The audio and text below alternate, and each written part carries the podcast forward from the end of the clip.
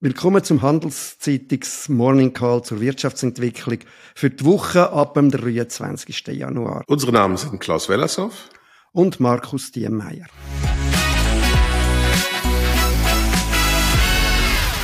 Der Morning Call will Ihnen Orientierung über die aktuellen wirtschaftlichen Entwicklungen bieten.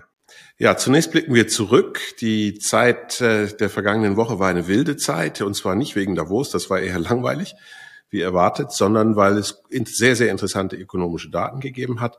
Allen voran wahrscheinlich die wirklich die Bestätigung, dass die Inflationsraten jetzt erst einmal ihren Höhepunkt gesehen haben. Äh, wir haben auf breiter Front gesehen, dass die Energiepreise zurück sind und dadurch sind zumindest die Gesamtraten der Inflation zurückgekommen. Ja, interessant ist für, für mich bei der Inflationsentwicklung noch, dass äh, Kernrate in Europa gestiegen ist, während sie in, in den USA zurückgegangen ist. Das heißt, da haben wir möglicherweise dann noch das größere Problem. Da muss die Frau Lagarde vielleicht noch etwas mehr machen als die Amerikaner, zumindest nach vorne betrachtet. Genau. Und sind wir gerade bei den Amerikanern. Die Wachstumsschwäche in den USA scheint sich zunehmend zu äh, bestätigen. Wir haben in der vergangenen Woche auch so gegen Ende äh, die Daten zum amerikanischen Häusermarkt bekommen, zur Konstruktion, zum Bau, zur Bauindustrie. Und die waren doch immer noch auf breiter Front rückläufig. Es ist noch nicht wirklich dramatisch. Es ist nicht so wie in der Immobilienkrise vor der Finanzkrise. Aber es ist doch feststellbar, dass da deutlich weniger passiert. Und was auch aufgefallen sind, waren richtig schwache Detailhandelszahlen und ziemlich schwache Zahlen aus der Industrieproduktion. Immerhin, die sinkende, also nicht die, die, das, äh, der Höhepunkt von der Inflation offenbar überwunden ist scheint mindestens anfangs letzte Woche noch Börsen beflügelt zu haben. Äh, wenn man aufs ganze Jahr schaut, die sind die Börsen immer noch deutlich im Plus. Zum Beispiel der SMI äh, 5,3, der, äh, der Eurostox äh, 50, 8,6 im Plus. Aber in der zweiten Hälfte der Woche haben wir einen ersten Dämpfer gesehen. Dort ist die Börse wieder in Stocken gekommen. Äh, da ist offenbar die Sicherheit, dass alles so gut kommt mit der Inflation und mit der Konjunktur ein bisschen zurückgegangen. Ja, und ich denke, das ist immer noch, immer noch nicht zu Ende mit der vergangenen Woche. Wir wollen ja eigentlich vorausschauen, aber es ist wichtig, auch noch kurz China zu erwähnen. Die haben ihr, ihre Zahlen zum Bruttoinlandsprodukt vom vierten Quartal veröffentlicht. Kein Wachstum im vierten Quartal, also 0,0 von Quartal auf Quartal. Und die Jahresrate ist jetzt ähm, doch unter drei Prozent gefallen. Das ist schon ziemlich niedrig. Wenn man das mit dem Trendwachstum vergleicht von 3,8, das ist zumindest unsere Schätzung, wenn man das vergleicht mit den Zielen, die die Chinesen haben für die, für, für das laufende Jahr von 5,5, da kann man verstehen, dass viele Beobachter und ich glaube auch wir letztendlich sagen, äh, China ist in der Rezession. Man kann es auch beziffern, also die, die Unterauslastung der Kapazitäten beträgt aktuell 3,3 Prozent. Äh, das ist in, einem Industrie, in einer Industrienation eine richtig knackige Rezession. Sogar bei den Schwellenländern gibt es mehr Volatilität, also da muss man ein bisschen vorsichtig sein. Aber es sieht im Augenblick äh, überhaupt nicht gut aus für China. Ja, und wenn man China anschaut, auch wenn man die letzte Woche von China anschaut, hat das natürlich Bedeutungen auch für die Zukunft. Also von dort her ist es gar nicht so abtrennt. Äh, interessant letzte Woche ist auch dass wir das erste Mal seit sehr vielen Jahrzehnten wieder einen Rückgang von der, äh, von der chinesischen Bevölkerung äh, gesehen haben. Allerdings nicht wie das letzte Mal durch äh, Mao seine Säuberungskampagne, sondern das mal schlicht weil Chinesen kein Kind mehr machen. Und das hat natürlich Bedeutung für die Zukunft. Vielleicht noch eine zweite Bedeutung von China. Äh, die Öffnung kann Bedeutung haben für die Inflation, auch bei uns, nämlich wenn durch die Öffnung die Nachfrage der Chinesen äh, nach Rohstoff wieder deutlich aufgeht, dann haben wir dort von dieser Seite wieder Druck nach oben. Kommen wir zum Wahnsinn der Woche. Für mich war das ganz eindeutig die, die schlimme Beobachtung, dass Jan Sommer zum FC Bayern gewechselt ist. Also ich bin nicht nur Ökonom, wie man jetzt gerade feststellt. Äh, ich halte es da in der Regel mit den Toten Hosen, die das berühmte Lied haben. Wer es nicht kennt, soll es sich anschauen auf YouTube oder sonst wo. Ich würde niemals zum FC Bayern gehen. Und dass der Jan darüber gegangen ist für einen alten Gladbach-Fan, eine ganz bittere Pille. Ja, für mich der Wahnsinn von der Woche. Gehe ich nochmal zurück nach Davos. Der Klaus hat es schon gesagt. Äh äh, insgesamt jetzt nicht äh, irgendwo äh, große Entscheidungen, wo die Welt irgendwo groß verändert, mehr Debatten. Aber trotzdem der Wahnsinn, dort habe ich die Reden gefunden von der, von der europäischen Kommissionspräsidentin van der Leyen und die vom äh, chinesischen Vize, Vize Hiu Liu He, äh, wo ich beide gefunden habe, die haben äh, ihre Situation recht beschönigt, recht verschle äh, verschleiert. Also Frau van der Leyen hat äh, äh, über die Konflikt mit den Amerikanern geredet, wie wenn es irgendwie kleines Problem zwischen Freunden ist und äh, liebe Amerikaner, kommen doch uns Europäer entgegen. Sie hat wahnsinnig geschwärmt von der Stärke von der europäischen Wirtschaft und wie alles vorwärts geht. Interessant für mich ist ich bin dort gerade in dem Davos neben der Vertreterin vom amerikanischen Handelsministerium gesessen und die hat die ganze Zeit gelacht. Und als ich sie darauf angesprochen habe, hat sie gesagt, dass sie einfach Wunschdenken von den Europäern. Und wenn ich mit äh, CEOs geredet habe in Davos, dann sind die, äh, haben die auch eher den Kopf geschüttelt über die Rede, haben gefunden, wir orientieren uns bei unseren Investitionen sehr viel eher an den Amerikanern als an den Europäern, wo uns dort einfach mehr bieten und die Europäer kommen, kommen da nicht in die Gang.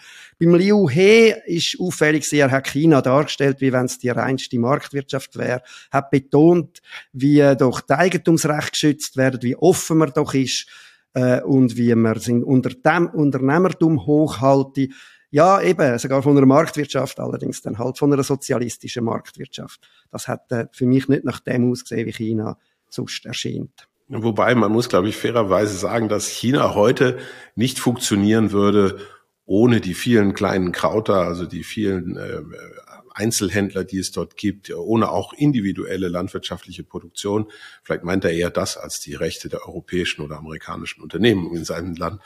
Man, diese Definitionen von Privateigentum sind ja auch sehr kulturell abhängig, würde ich sagen. Vielleicht darf man sich da nicht aufs Glatteis äh, locken lassen. Ja, gehen wir jetzt aber doch nach vorne, noch deutlicher nach vorne. Was hast du im Auge, äh, Klaus? Was würdest du äh, in, in erster Linie betonen, wenn wir in die nächste Woche hineinschauen?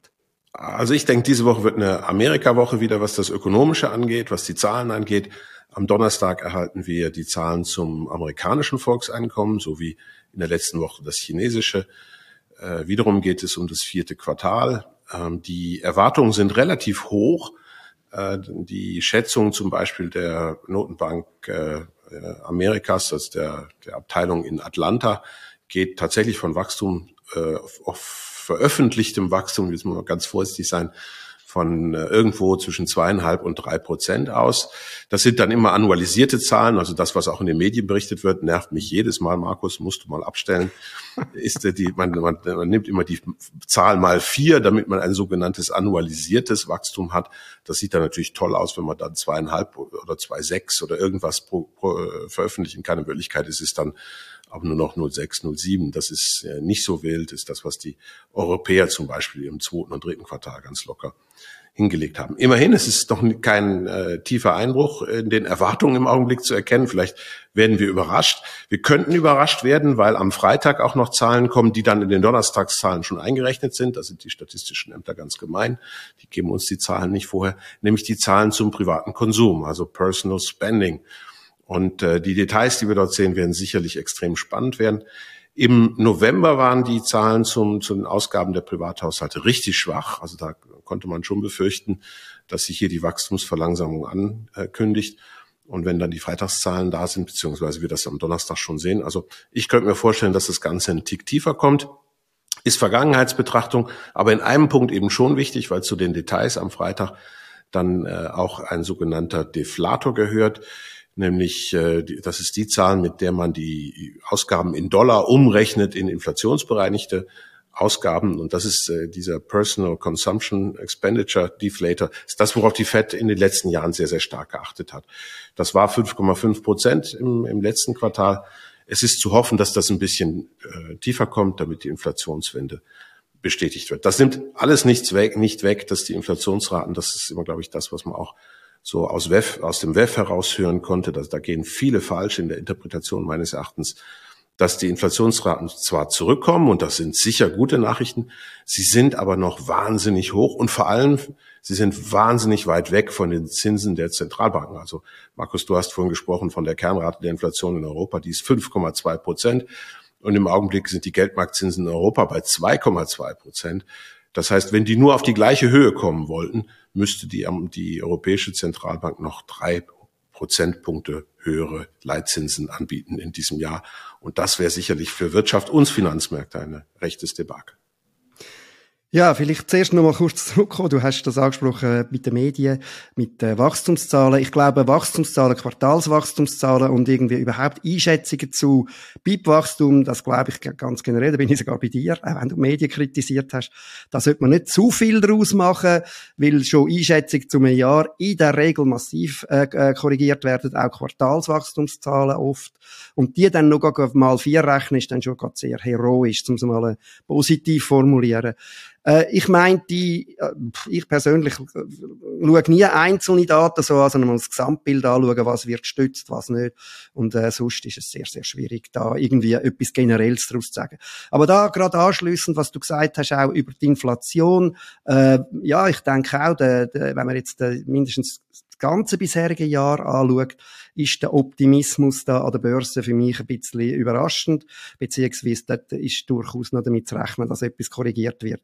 Weil es gibt keinen Hinweis auch von den Notenbanken, dass sie vorhaben, da irgendwie zu bremsen und wie du sagst, dass es mit der Inflation wieder ein bisschen zurückgeht, heisst ja nicht, dass die Preise nicht weiter steigen. Das heisst nur, dass sie weniger stark steigen als voran und da drin ist ja auch nicht eine grosse Überraschung, wenn man sieht, dass, das, äh, dass da vor allem die Energiepreise dahinter stehen, wo wir ja wissen, dass die zurückgegangen sind. Dann vielleicht auch noch die Woche, was mir noch aufgefallen ist, was die Woche kommt, dass, äh, dass äh, Pläne da sind, dass offenbar Brasilien zusammen mit Argentinien will, äh, Währungsunion bilden. Das kennen wir ja von Europa. Das wäre dann die zweite. Persönlich bin ich allerdings überaus skeptisch, dass das jetzt stand kommt, wenn man die beiden Länder anschaut. Einerseits kann man es verstehen, die sind eng im Handel miteinander. Das ist ja auch das, das Motiv da in Europa. Aber äh, wenn man schaut, Argentinien hat eine Inflation von aktuell aufs Jahr bezogen 95 Prozent, Brasilien rund 6 Prozent. Brasil äh, Argentinien immer wieder Staatsbankrott, gerade im Jahr 2020 der letzte. Ich denke, das ist jetzt einmal ein politischer Plan, dass das jetzt ankommt, würde ich höchstens bezweifeln. Ja, man würde etwas ketzerisch sagen, aus zwei Blinden wird kein Einäugiger, aber las lassen wir das. Ich würde sagen, das war's für diese Woche von unserem äh, Podcast.